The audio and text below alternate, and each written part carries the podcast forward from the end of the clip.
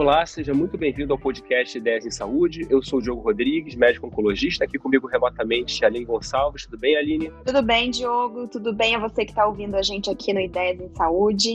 E a gente continua aí a nossa, as nossas conversas sobre a pandemia do coronavírus. É, a gente já conversou com diversos infectologistas, a gente conversou com o Fábio bem lá no início da, da, da, suposta infecção, ainda quando nem era considerado uma pandemia. Conversamos com a Cris Meirelles, também com a Thelma Flose. E hoje, para conversar um pouco mais e falar um pouco sobre a experiência e a visão que tem tido aí já, já desses quase oito meses de pandemia no mundo, né? A gente tem um convidado mais que especial, um grande amigo, Edmilson Migosti, que é professor de infectologia pediátrica da UFRJ. Tudo bem, Edmilson? Tudo bem, Diogo. Prazer falar com você, prazer falar, prazer falar com a Aline também. Muito bom estar aqui com vocês. Então, para a gente começar, como falei, a gente já conversou é, com diversos especialistas nessa área de infectologia.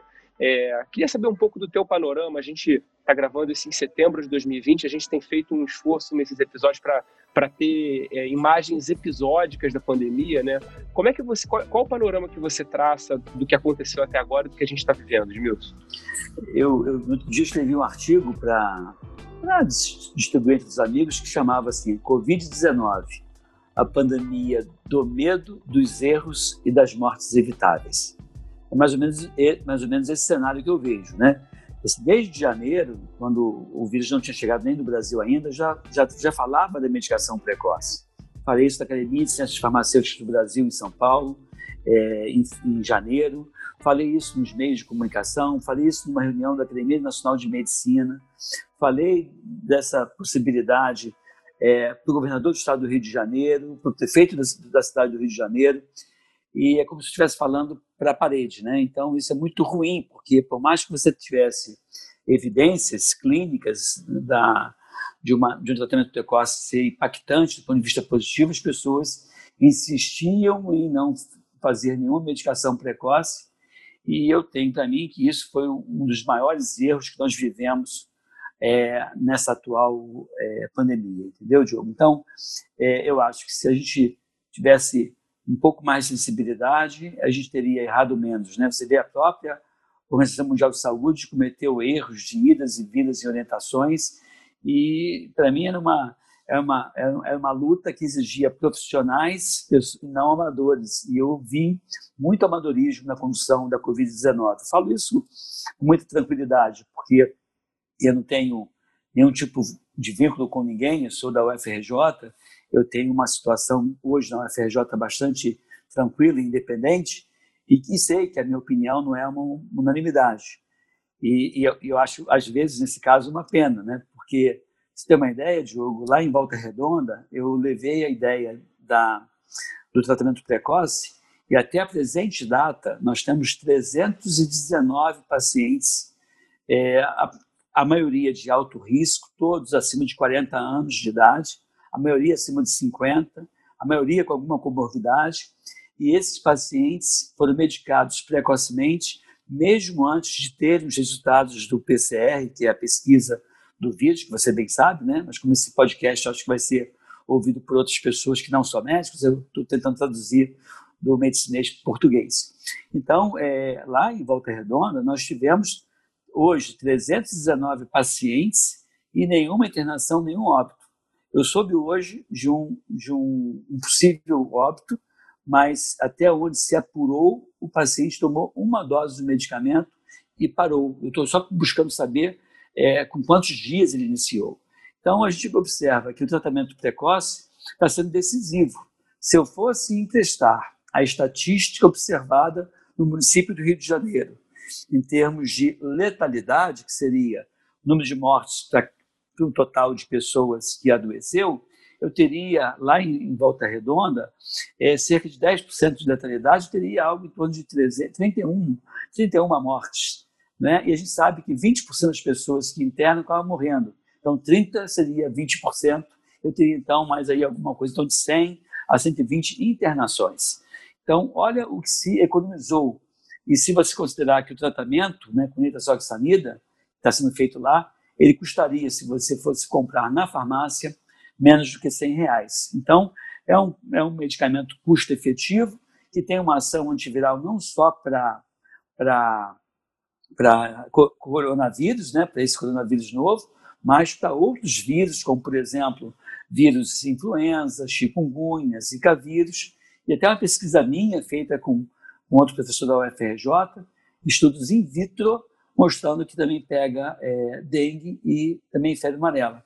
E aí, quando a gente vai discutir o mecanismo de ação, você entende o motivo pelo qual ele tem uma ação antiviral de amplo espectro, porque ele tem mecanismos de ação que fazem com que aquela pessoa com alguma virose, seja ela qual for, tenha uma redução da replicação do vírus por mecanismos específicos. E, e, e no caso de alguns vírus, por mecanismos específicos. No caso da, desse novo coronavírus, tem lá um, o, o medicamento inibe uma enzima que é responsável pela síntese da proteína S, que é justamente aquela proteína que é o, o ponto de recepção, de, de, ligação do vírus à célula. Então, é um medicamento bem interessante que lá em Volta Redonda, repito, tem se mostrado eficaz e seguro, né? Só para reforçar para quem está ouvindo, né? Na verdade, eu queria deixar bem claro é, duas questões. É, primeiro, que você disse, né, Edmilson, antes da gente começar a gravar, que você ainda não, não clinica mais. Então a gente queria ah, entender melhor quais são as suas frentes de atuação na ah, tá. pandemia. Tá. E também tá um bom. segundo detalhe que eu acho que, que, é super importante ficar claro, até que até pouco tempo eu também não sabia. E enfim, eu acho que foi até um vídeo que o Diogo me mandou seu esclarecendo é, uhum. o uso dessa medicação, ela, é, ela não é profilática né? São é, não, pacientes é, sintomáticos é. no início dos sintomas, porque Exato. virou uma febre que estava todo mundo querendo comprar e, e é, isso não. gerou muita dúvida. Pois é, é igual, é igual a pessoa transar com camisinha hoje para evitar uma DST na semana que vem, né? Não se aplica, né? É, esse medicamento é um medicamento de uso precoce Eventualmente, Aline, olha, eu tenho certa. Quando você minha prática, como é a minha prática hoje, eu oriento outros médicos, tem um monte de gente, por conta de ter uma network muito grande, as pessoas me ligarem e eu oriento. Então, eu nunca cobrei, eu não, eu não, esses pacientes que eu orientei, ou médicos que eu orientei, não foi uma prática privada, foi uma prática graciosa, onde eu orientei só na minha vivência, minha, do meu filho que é médico, é, do meu irmão que é médico, de outros médicos que foram os meus alunos na UFRJ e que eu pude influenciar, o relato deles é muito bonito, é um relato de zero internação e zero óbito. A minha prática lá em Volta Redonda foi um convênio que se assinou entre a Prefeitura de Volta Redonda e a UFRJ, e nesse convênio se estabeleceu o tratamento precoce, ou seja, bem no início dos sinais e sintomas, de preferência antes de, de decorridos três dias. É justamente você faz uma fase inicial para evitar que o vírus se replique de uma forma intensa e agrida a pessoa. E tem um detalhe, né? nessa minha experiência, é, é, eu fiz o uso do medicamento preventivo duas vezes só. E quais foram as situações? Uma era um prefeito, conhecido meu do interior do Rio de Janeiro, Covid, PCR positivo, sinais e sintomas, em contato intradomiciliar, sem máscara, sem nenhuma prevenção, com a esposa, que tem câncer de mama, em quimioterapia radioterapia, eu não quis pagar para ver. Eu acabei fazendo nessa mulher de alto risco o, o, o profilático. E uma outra situação, uma pediatra, uma amiga minha, é, 140 quilos mais ou menos, e baixa estatura, portanto uma obesidade mórbida, que teve o marido com é, a Covid-19 dentro de casa, também fiz profilático. É, e eu fiz profilático é, numa ocasião, tipo, tipo, uns três meses atrás, quando eu não tinha essa experiência tão bonitinha que eu tenho lá de Volta Redonda. Talvez se eu tivesse experiência de Volta Redonda, é, medicando precocemente, talvez até deixasse a pessoa iniciar os sinais e sintomas para medicar. Até porque a abordagem terapêutica são, em, em geral, seis dias. E a abordagem profilática são 14 dias, que torna mais complicado você ter adesão. Você faz 14 dias da profilática, você faz to, cobre todo o período de incubação, que é no máximo 14 dias. Então, é, acaba que hoje eu basicamente faço um uso precoce, abrindo mão do, do, do profilático, a não ser em situações inequívocas de exposição domiciliar muito grande e quando é um paciente de alto risco, entendeu, Aline? Mas não é a minha rotina, eu faço tratamento precoce. Então, já que você está falando sobre isso, é, fala um pouco do, do, esquema, como é que é. Então, são seis dias para o paciente que começa sintomas, dosagem, é. essas coisas. É, o, o, esquema é um pouco diferente do que está em bula. Né? Na bula do medicamento original, você faz, no caso do adulto, 500 miligramas de 12 em 12 horas por três dias. Isso aí é para rotavírus, norovírus, giardia e outras viroses parasitoses intestinais. Quando você vai para a Covid-19, esse esquema eu fiz tomando, copiando um pouco o que tem é, alguns trabalhos para influenza. E o vírus influenza também é um vírus respiratório, eu meio que copiei essa a viremia parecida, o tempo de doença parecido, o período de incubação é parecido, e aí eu optei por é, fazer no mínimo seis dias e fazer o, o, remédio de oito em oito horas, e não de 12 em 12. Então, de oito em oito horas por seis dias. E aí eu depois fui aprimorando mais ainda. O que, que eu faço? É, eu, eu faço pelo menos dois dias depois que o cara ficou bem melhor.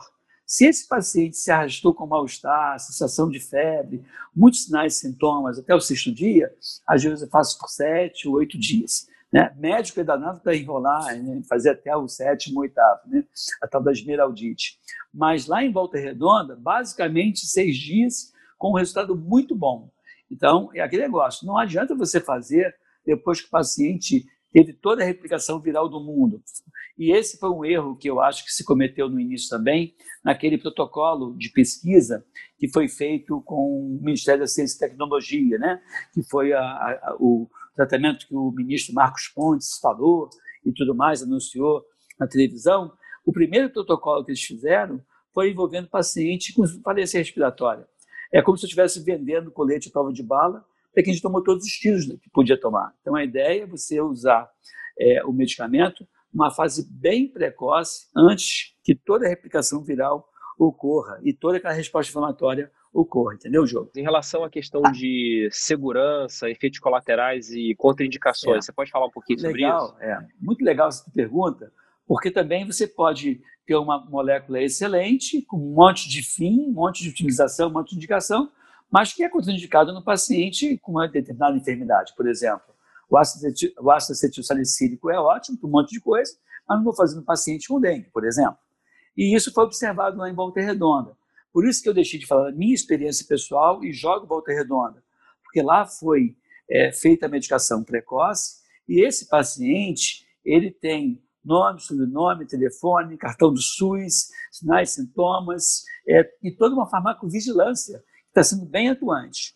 Então, esse medicamento, ele em bula relato, tem relato de dor abdominal como um principal efeito adverso, que ocorre em 5 a 10% dos pacientes, mas que diminui bastante quando você faz junto aos alimentos. Fazendo junto aos alimentos, você tem menos efeito adverso e uma absorção bem melhor. Então, é o tipo de medicamento que tem que ser feito junto aos alimentos para melhorar a segurança e diminuir os efeitos colaterais, portanto. Então, lá em Volta Redonda, é, e as pessoas, é, teve essa pessoa que ainda vou apurar, né, que tomou uma dose e disse que passou muito mal. Mas eu acho que, e, e como a Covid-19 dá muita diarreia, dá muito vômito, muita dor abdominal, acaba que a pessoa passa por medicamento colocando a culpa totalmente no, medicamento e não é, na, na doença. E teve uma situação interessante de uma famosa aí da rádio que me relatou a enfermidade dela. Ah, eu estou, Migovski, eu estou com uma dor abdominal, estou com náusea, estou com vômito, com diarreia. Isso não é mais um diagnóstico, isso é um atestado de óbito. Ela brincou, né? Tal a riqueza. E aí ela, eu iniciei a medicação para ela, com algumas horas de iniciados sinais e sintomas, fez o PCR, deu depois positivo, e ela cheia de comorbidades. 77 anos de idade, é, teve tratamento para câncer de mama, era uma ex-fumante com doença pulmonar crônica, ou seja, tinha todos os ingredientes para evoluir mal, e ela, muito teimosa, fez o medicamento até o terceiro dia. Ficou muito bem, obrigado. Mas eu fiquei, ela suspendeu sem falar comigo, porque eu ia insistir para ela fazer o medicamento até o sexto dia, porque a gente tem que fazer a distinção, né, discernir o que é evento adverso do medicamento e o que é, é a reação da própria infecção. Né? Então, lá em Volta Redonda, por exemplo, a gente tem um perfil de, de, de farmacovigilância bem pesado e com resultados bem favoráveis, João. Esses resultados é, dessa experiência de Volta Redonda, só para ver se eu entendi para os nossos ouvintes também, não é um estudo clínico, não é uma pesquisa clínica, é, são dados que provavelmente depois vão ser coletados retrospectivamente e publicados, ou não tem essa intenção que seja publicada essa experiência? É, essa colocação é interessante. É uma experiência, não é uma experiência, não é um estudo clínico, é uma experiência clínica, estabeleceu como rotina na, naquela cidade. E, e eu te confesso a você, eu estava liderando eu, um estudo prospectivo duplo cego randomizado do jeito que a ciência determina e orienta. Quando eu, eu, eu relutei muito para fazer isso, porque me angustiava eu ter que randomizar é, e deixar a sorte decidir se era placebo ou se era medicamento. Quando eu vi os resultados de Volta Redonda, eu saí da frente desse, desse estudo randomizado, prospectivo, é, duplo cego, e fiquei com observação clínica. É, e acho que a gente tem que repensar isso. Não dá para você negligenciar 319 pacientes medicados precocemente e achar, como um colega médico achou, dizendo vai ver que é água de volta redonda. Água de volta redonda com medicamentos junto, né? Porque só água está dando esse resultado todo. Então, hoje, é, que você falou, obviamente a minha intenção é, porque nem todo mundo conseguiu é, entrar no medicamento, no, no, esquema que a prefeitura adotou, até o terceiro dia. Então, tem gente é, sendo acompanhado sem ter medicado. Então, a minha ideia vai ser pegar ou as pessoas que não tomaram antes, eu sei que não é o, não é o melhor desenho para concluir uma pesquisa clínica, mas a minha ideia é comparar quem tomou com quem não tomou. E aí eu fazer, olha, será que vale a pena você ainda randomizar e fazer um duplo cego? Eu, por exemplo, não colocaria meu pai num estudo randomizado, eu faria medicação de volta redonda. Né? E aí eu digo, assim, até brinquei, é, quem acha que essa avaliação de volta redonda não tem peso, não tem valor, que é uma observação clínica, ainda que seja um N bem robusto, e tem médicos a dessa que dizem ser contrários a fazer uma medicação precoce, porque não tem comprovação científica, e eu brinco dizendo, prefiro ficar empiricamente vivo do que cientificamente morto, e eu convido esses colegas que são contra fazer o medicamento que participem, caso tenha Covid, do randomizado, duplo cego, placebo controlado de Mesquita, porque lá vai ser feito esse estudo desse jeito, como a ciência manda, orienta, e eu, de verdade, eu questiono a, a, o aspecto ético de manter uma pesquisa quando você tem resultados tão bons como o nitazoxanida, que é uma molécula barata e segura e que pode realmente salvar vidas, como eu acho que está salvando em Volta Redonda. Né? Afinal de contas, ninguém que tomou o medicamento corretamente em Volta Redonda internou, nem teve falência respiratória e não morreu. Né? E isso é interessante, Edmilson, porque eu, desde o início da pandemia, eu sempre me questiono quando falo assim, aos especialistas, né? A verdade é que assim, não existe especialista em pandemia, né? Os especialistas em pandemia eles estavam na, na pandemia da influenza em 1917. Ninguém sabe muito bem como lidar. E, e, e, eu falo, já falei aqui outras vezes, e falo com, com os meus colegas, que eu acho que tem que ser uma coisa de manejo de risco. Você, assim, se o, se o barco está afundando, você não vai é, fazer um estudo para tentar determinar a melhor forma de, de, de consertar o casco, né? Você vai tentar tomar, fazer uma solução. Parece um pouco, e veja bem, eu não estou sendo contra a ciência, eu estou só falando aqui não, sobre é. uma situação de exceção. É, parece um pouco que a ciência quer decidir quem vai morrer, no sentido de que, assim, olha, só quando a gente faz um estudo randomizado e aí a gente dá um placebo e a gente descobre que morreu mais o grupo do placebo, que a gente vai é, apostar que essa droga é eficaz. Eu, eu, eu, eu, acho que é um pouco de condicionamento da classe médica, no sentido de querer assim, ok, a gente foi treinado a só oferecer para o paciente aquilo que está baseado no estudo fase 3. E eu não vejo problema nenhum nisso, eu acho que essa é a conduta correta, mas essa é uma situação de exceção, você não acha? Não, eu tenho, tenho a menor dúvida, né? Assim, uma, um exemplo muito clássico que eu dou é o seguinte, é, não sei se você já ouviu essa história, né? É, saltar de paraquedas é mais seguro do que saltar sem paraquedas? Você vai dizer, sim, é. Aí eu posso dizer, mas eu conheço um cara que saltou de paraquedas e morreu, e um outro que saltou sem paraquedas e sobreviveu. Então, sim, mas não tem nenhum estudo do cego prospectivo randomizado para ser outro lado dizendo que paraquedas é mais seguro. E o que a gente está oferecendo nesse momento é um paraquedas, né? E que tem grande chance de abrir e a pessoa sair muito bem. Ao passo que não permitir que o cara use é, use paraquedas, você vai deixar ele a bel prazer da sorte. Então, eu acho que esse é um dos erros que a gente está cometendo nessa pandemia. Uma vez eu vi um médico lá da UFRJ, que eram aqueles médicos tipo Dr. House, cáustico na colocação, muito estudioso e um cara brilhante, experiente toda a vida. Aí uma vez ele chegou, ele falou assim, ah, ele fez um esquema de antibiótico pouco usual uma criança internada na, enferma, na emergência. Aí, duas residentes da, da infectologia falaram assim: César, onde foi que você leu esse esquema de antibiótico? E ele responde com aquela voz que ele tinha: não mais na fase de ler, na fase de escrever esquema de antibiótico. Foi um pouco arrogante, foi interessante, mas ele tinha conhecimento do perfil bacteriológico da unidade dele, ele sabia o perfil de resistência dessas bactérias. Então, assim, é óbvio que um, um trabalho, um artigo, um livro, ele ajuda a gente mas tem momentos que a decisão tem que ser do médico por base do feeling, a clínica e, e, a urgência que ele encontra. Então, assim, eu acho que a gente tem hoje elementos, até ontem participei de uma, de uma aula é, pela web também, da Academia de Ciências Farmacêuticas do Brasil, e que a gente dividiu a apresentação em três, eu queria, queria dividir em quatro. Seria uma pessoa dizendo por que, que ele faz vermectina, tinha resultados interessantes, o outro por que, que fazia hidroxicloroquina, eu falando por que, que eu fazia nitazoxanida, e a minha ideia é botar um quarto elemento para dizer por que, que não fazia nada. Porque, assim, é, existem médicos que não fazem nada, mas quando adoecem, né, Diogo, fazem tudo, né?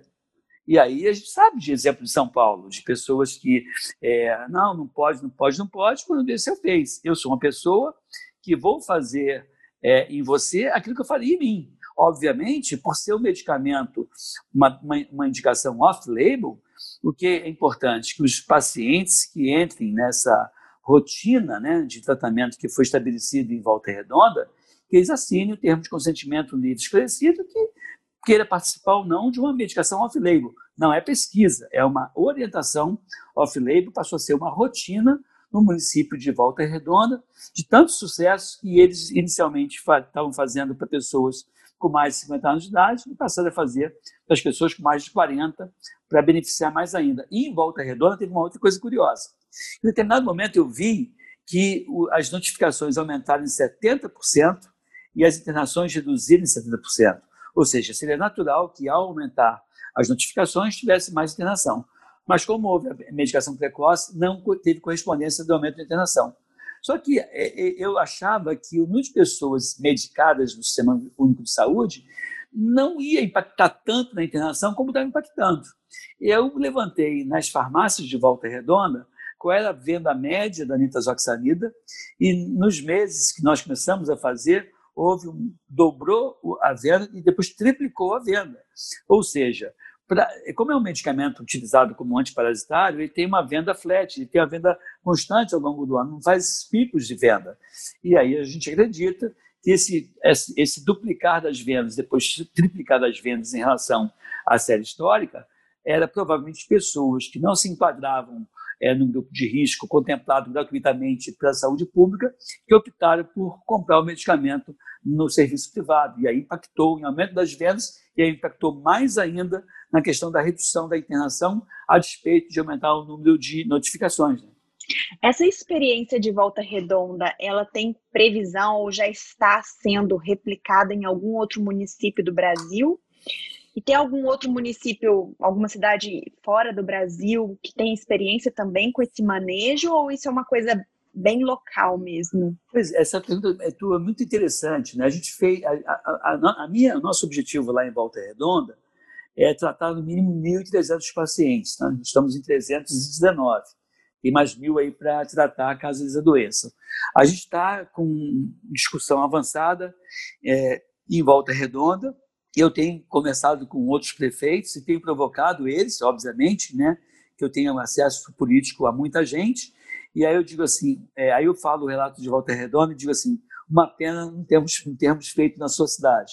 Isso eu mandei para o prefeito do Rio de Janeiro, né? Porque ele sabia, eu falei sobre esse tratamento, só que os acadêmicos, né, os membros das academias, eu sou membro de academia, né, sou de uma, de uma universidade é, importante, a maior federal do país, mas a, as pessoas insistem naquilo que o Diogo falou, no, na, na coisa pura da ciência em detrimento da, de, uma, de uma vida real. Então, assim, é, esses caras enfrentam muitas dificuldades. Lá em Volta Redonda foi engraçado, porque como era uma coisa mais de interior, eu acho que ele me ouviu mais do que discutiu. Ele me ouviu, confiou e colocou a coisa em prática. E foi engraçado que eu falei assim para o prefeito: olha, vamos fazer o um esquema e se a pessoa tomar o um medicamento, como eu estou preconizando, dentro desse protocolo de tratamento, se alguém morrer, você não precisa nem pagar a consultoria para o FRJ. Eu brinquei com ele, provoquei ele, é tal a, a minha convicção em relação ao tratamento precoce. Né? Então, assim, a gente está buscando ampliar outras prefeituras, eu já falei sobre isso no governo do estado do Rio de Janeiro, falei isso com o prefeito, com o secretário de saúde que acabou de pedir demissão de novo. Tinha falado isso para o Edmar Santos, junto com o governador Wilson. Tinha falado depois com o Ferri, que é um professor da, da Unirio, mas não teve tempo de ficar, ficou um mês no cargo. Depois falei com, com o Edmar é, Busquet, que já pediu para sair também, e eu tenho levado isso para lá, porque me dá uma angústia muito grande eu tenho toda a convicção que se a gente tivesse feito a medicação precoce desses 10 mil pessoas, 10 mil cariocas que morreram, é, teria morrido não mais do que mil pessoas pela minha é, observação clínica, né, Aline? Isso é interessante, Edmilson, porque eu lembro lá atrás, e isso deve ter sido tipo em março, de você fazendo uma live com o Nelson, Nelson Tais, em que você isso. já falava dessa medicação. Já falei. E e assim, aconteceu tudo que aconteceu com o Nelson, enfim, acho que houve, é, acho que teve, teve muita politização é, dessa questão Sim. do tratamento. E, bom, o Nelson acabou saindo, acho que muito mais por uma divergência de incorporação de tecnologia do que por conta da hidroxicloroquina em si. Não vou uhum. ler a mente dele, porque ele teria que estar aqui para falar, mas, enfim. É, o que, que você veria como uma política pública que conseguiria é, ser ao mesmo tempo eficaz, no sentido de de que ela poderia ser implementada. É, eu não estou falando tanto da, da eficácia da, da medicação, estou falando da eficácia da implementação e que passaria ao largo de uma briga política, por assim dizer, entendeu? Que poderia ser, de ah. fato, implementada de forma mais ampla, entendeu? É, o, o, esse medicamento, nitazoxanida, no Brasil tem sete ou oito marcas diferentes. Tem a Altaia que faz, a Farmoquímica que faz, o Axi comercializa, o Hipermarcas Ipera, que é o Mantecorp lá, é, comercializa, acho que a Eurofarma vai começar agora, é um medicamento, é uma molécula que não tem mais patente. Por que eu estou falando isso? Porque a gente tem no Brasil laboratórios públicos, né? Eu mesmo, quando fui presidente do Instituto Vital Brasil, é, de 2016 a início de 2019, eu tentei levar esse, levar esse medicamento para lá. Por quê? Para produzir esse medicamento no laboratório público e distribuir isso por um preço mais interessante é, para o Brasil. E, e, por que, que eu pensei nisso? Para você ter uma ideia, Diogo, na época eu já tinha feito estudos in vitro é, para febre amarela, eu e o professor Davis Ferreira, da UFRJ. E no laboratório havia uma inibição de 96% da replicação do vírus de febre amarela e um medicamento que já tinha mostrado que era seguro mesmo em pacientes com hepatite C crônica. E foi daí que, que surgiu a ideia. Né? Eu comecei a ler trabalhos sobre hepatite C crônica e nitazoxanida, hepatite C é flavivírus, dengue é flavivírus, febre amarela é flavivírus. Eu falei, será que pega outros flavivírus? E aí foi quando nós testamos para dengue e febre amarela. Inibia 96%. E aí, naquela epidemia que teve, um monte de casos de febre amarela no Rio de Janeiro, a minha ideia era tratar precocemente, e aí um grupo falou, não, não, a mesma coisa. Não, não tem estudo clínico, gente, tem segurança da, da molécula, é um produto seguro, é um produto é, que mostra eficácia in vitro, né?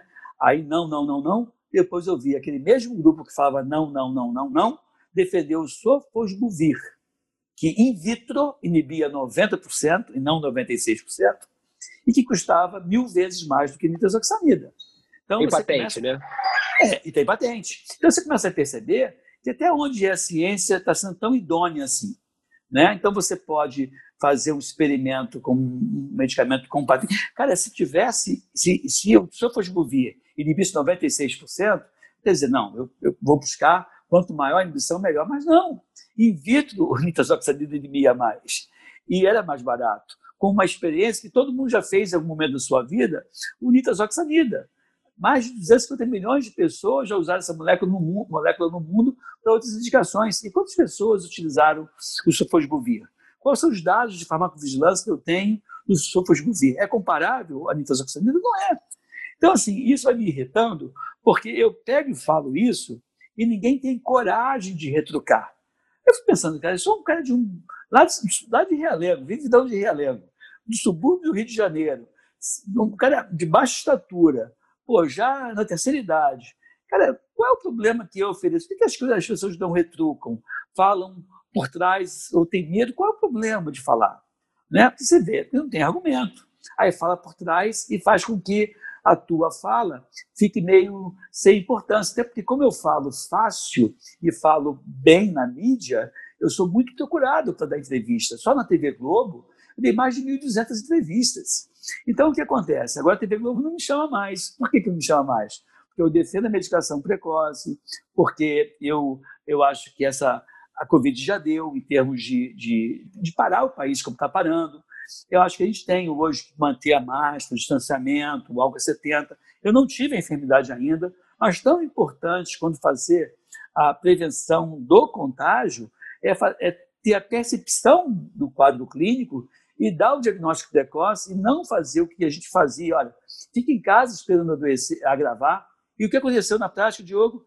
30% das pessoas no Rio de Janeiro morreram ou em casa ou na UPA, ou seja, não morreu no hospital, não teve acesso ao melhor tratamento. E isso é um absurdo. Até falava, falava assim: ah, espera ficar com falta de ar.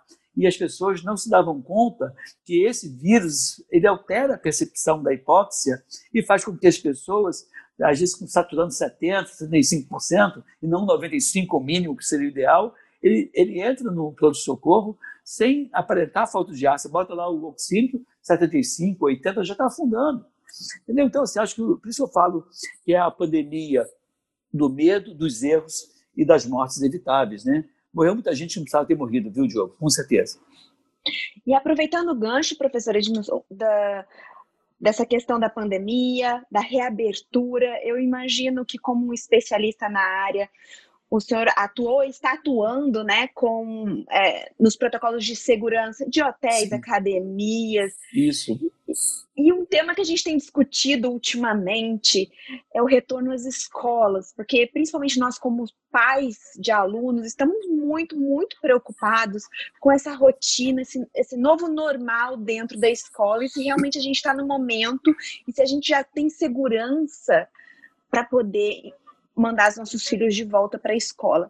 Queria a sua opinião em relação à escola e até mesmo saber como é que estão sendo é, construído esse processo de segurança para o retorno das crianças. É, eu, eu acho assim que a, a Covid-19 não é a única mazela da humanidade, né? É mais uma. E quando você deixa uma criança em casa, confinada, você tem outros problemas, né? Não só de ordem é, emocional, mas de ordem é, de, de so, so, é, socialização, desenvolvimento e assim por diante. Eu sou favorável à retomada das, das, aulas, até porque as crianças elas não costumam adoecer de forma grave. E, de novo, se você medicar precocemente, você não vai ter a, a letalidade nem a morbidade que você vai ter se não medicar. É, estabelecer o distanciamento, máscara, higienização das mãos. A escola pode ser e tem que ser um, um, local de promoção de saúde, de medidas de boas práticas, de higienização, né, para as pessoas aprenderem mais ainda. Então, eu acho que tem que voltar. E, atrelado à, à retomada, lutar para que as pessoas entendam o que são os sinais e sintomas da Covid-19. Inclusive, em alguns é, colégios que eu dei suporte, a gente estabeleceu uma autodeclaração de bem-estar, onde a pessoa responde ou visita 35 perguntas que ali contempla os principais sinais e sintomas da Covid-19 e aí, dependendo da, do que ela relate, ela vai ser afastada, avaliada e medicada. Né? Porque, assim, é, é interessante que as pessoas não, não conhecem a sintomatologia. Vou te dar outro exemplo. Semana passada, eu estava na TV Record gravando meu podcast lá, é, que eu tenho um podcast de medicina e saúde na, na TV Record. E aí, é, chegou uma daquelas pessoas famosas e falou que estava se sentindo muito cansada, muito mal. Eu falei assim, mais alguma coisa? Não, mais nada, só isso. Só muito cansada, uma disposição. Aí eu falei assim, e ela foi persistente, só isso. Quando eu mandei para ela o relatório, a pergunta, ela começou a dizer, aí está lá, formigamento? Tenho. Sensação de meio desorientado, meio que eles chamam de aluado? Sim. É, boca amarga? Sim. é, sensação de febre sem estar com febre? Sim. Então, ela começou a preencher um monte de situação que não era só o mal-estar. Né? Então, assim, a pessoa que entende bem quais são os sinais e sintomas, ela vai dar o diagnóstico mais precocemente, porque são queixas que ela vai relatar. A princípio, não precisaria eu, médico, examinar. É tudo queixa que ela, vai, que ela, ela vem de fora. Eu não vou dizer, teu filho está aumentado, tem baixo aumentado, não. Eu vou só nos sinais e sintomas relatados. E é bem interessante que ela relata e aí você encaixa como sendo de risco ou não. E é curioso que quando ela vem sem uma anamnese mais completa, ela acaba focando única e exclusivamente naquele sinal que ela acha que pode ter mais relação com a Covid, esquecendo os demais. E aí, se você fala assim, ah, ah tem só diarreia. E aí, quando você vai apurando o resto, você ver que ela tem vários sinais e sintomas que ela não estava falando. Então, essa é uma forma que você tem de educar as pessoas. Tá, mas a gente partindo do, do, princípio que as crianças, por exemplo, a minha filha tem oito anos, eu imagino que muitos desses sintomas aí é, ela não saberia me ah, tá, explicar. Tá, e que as crianças são, na grande maioria, assintomáticas. Como fazer esse controle? Eu imagino pois com é, os profissionais, é. com, os com os professores, com os funcionários de escola, ok. Mas a família Isso. inteira vai ficar fazendo questionário todo dia? É, a ideia seria que você pudesse ter, é assim, na verdade, você aprende quais são os sinais e sintomas e se autodeclara com bom estado geral. Né? Eu, eu, eu queria que você pudesse notificar se está bem ou se está mal, até para você ter a maldade, ter assim, a, a não é maldade, é ter, dar atenção ao fato. Você falar que você não está sentindo nada, você não está sentindo nada, mas você revisitou o tema, né? Tipo assim, eu te desafio a pensar nisso todos os dias. Né? E as crianças, realmente, elas são menos sintomáticas, como você falou, mas elas não carregam tanto vírus como, como nós falamos no início. É diferente o comportamento delas em relação à influenza em relação ao coronavírus, principalmente as crianças abaixo de 10 anos. Acima de 10 anos se comporta como adulto, como adolescente, e ele transmite igualmente. Né? É, nessa minha experiência como é, de casos, eu, eu tive até um filho de médico de 6 anos de idade, que foi a única internação que eu tive, e foi a criança que foi medicada bem no início dos sinais e sintomas, que ela tinha diarreia, vômito, dor abdominal. Essa criança acabou internando, tinha um dedímero de 35 mil, o dedímero, salve equívoco da minha parte, normal é 300, 250, 300, ela fez 30 e tantos mil de dedímero e fez uma trombose renal. Ela é filha da, da minha advogada e filha do meu, de um professor da Federal Fluminense de Medicina. Então, assim, não é a regra esse tipo de comportamento. E ele evoluiu mal porque ele não tolerou o medicamento. Ele vomitava o tempo todo, nem sei se foi pelo medicamento ou se foi pela própria doença de base. Porque quando eu iniciei o medicamento, eu iniciei porque ele abriu com febre, com dor abdominal, com diarreia e com vômito. Então, da própria Covid. E ele não conseguiu o medicamento. Esse medicamento deixa a urina esverdeada. E, para você ter uma ideia, a urina dessa criança sempre foi clarinha e nunca ficou esverdeada o que eu é, acabei entendendo como ele não absorvendo o, o, medicamento e acabou evoluindo de uma forma mais drástica. Né? Então, assim, a, o risco hoje, se você medicar precocemente do coronavírus para a criança, para esse novo, pra, não deve ser diferente de outros vírus. Né? Deve ter a mesma letalidade de uma gripe e a gente manda a criança para a escola sem nenhum tipo de cuidado. Eu acho que é, hoje, com esse conhecimento que a gente tem, a ameaça desse novo coronavírus não é diferente da ameaça da gripe, não é diferente da ameaça do céu respiratório, não é diferente da ameaça de outros vírus, entendeu? E nem por isso nós fechamos, nós bloqueamos tudo. E é por isso que eu acho que houve uma politização e um erro na não medicação precoce. E aí está pagando preço elevado pelo medo que as pessoas têm. Você, Aline, tem medo, tem receio, mas não deveria ter medo, deveria ter receio. Eu, eu, eu fico assim pensando, eu eu não tive a Covid-19 ainda. Quando eu tenho uma dor de cabeça, eu fico pensando, será que é Covid-19? Aí me observo. Não, eu sou um cara resistente da dor, não tomo remédio, espero, vou dormir. Porque se for Covid-19, eu vou acordar com calafrio, com mal-estar, com é, dor na pele, eu vou acordar com outro sinal de sintoma e vai fazer com que eu medique precocemente, entendeu? Edmilson, a gente já vai se encerrando aí, é, chegando para o final do, do episódio, queria já te agradecer, queria, como sempre a gente faz, a gente, a gente sempre tenta fechar aí com uma perspectiva, né? Como você falou, também concordo com você, acho que o Covid já deu. É, é. E o que, que você vê assim como perspectiva para o encerramento dessa pandemia? Você acha que a gente vai ter um tratamento mais eficaz? Você acha que vai ser a vacina? A gente acabou nem falando da vacina, mas o que pois é, vai ser eu, assim, o futuro? Eu, eu acho assim, as pessoas aceitarem o, o que, assim, eu, eu, por muito tempo acreditava mais do que eu via do que, do que daquilo que eu via. E isso é muito ruim. Eu tenho que acreditar mais naquilo que eu vejo. E hoje eu decidi acreditar naquilo que eu estou vendo. Então, o que eu estou vendo é que a medicação nitazoxanida, que é a minha experiência, não tenho experiência com ivermectina, não tenho experiência com doxicloroquina, ela é uma experiência de sucesso. Né? A gente pode observar em Volta Redonda e observar é, na minha prática privada e, e prática privada de vários outros colegas médicos que vira e mexe me relatam, ó, tô bem, minha experiência é boa, ó, atendi 10 casos, 5 casos, eu começava a contar, hoje parei de contar o varejo, estou só focado em Volta Redonda. Eu acho que a gente já tem a medicação é, é, eficaz. É que as pessoas não querem ver, né, Diogo? Essa que para mim a gente tem que trabalhar, conscientizar as pessoas e de repente um governante desse dizer, não, no meu estado eu vou fazer tal medicamento. Eu falei para o governador do estado do Rio de Janeiro, eu falei para o secretário, espero que o próximo secretário adote essa conduta, porque no Rio de Janeiro já trocou o secretário de novo, que o novo secretário adote uma conduta um pouco mais audaciosa e que realmente é, seja peite nessa situação e peite os acadêmicos que insistem em dizer que não tem medicamento. Tem medicamento que é comprovadamente eficaz, in vitro e in vivo. As pessoas querem enxergar porque falta, então, o tal do duplo cego, perspectivo, randomizado, placebo controlado e é lamentável. Mais uma vez, muito obrigada. Foi muito bom ter conversado com você, compartilhado essa experiência. Acho que até abre muito a cabeça da gente para a gente refletir mesmo, porque nós médicos acabamos muitas vezes nos apegando a, a esse conceito de ciência baseada em evidência, só que é tudo fora do contexto de pandemia. Então, acho que cabe a reflexão para todos nós. Aqui a gente não está falando do certo e do errado, e sim, nem do, do, do, do de um partido político ou de outro, e é, sim claro de não. como entregar o melhor para o nosso paciente, para a nossa população. Então, tá todo mundo em prol do melhor. Então, eu agradeço é compartilhar essa experiência. Realmente foi muito é, motivador e, e, até aumentou o meu otimismo em relação à pandemia, depois de, de saber de tudo isso que está acontecendo, que eu, realmente eu não sabia.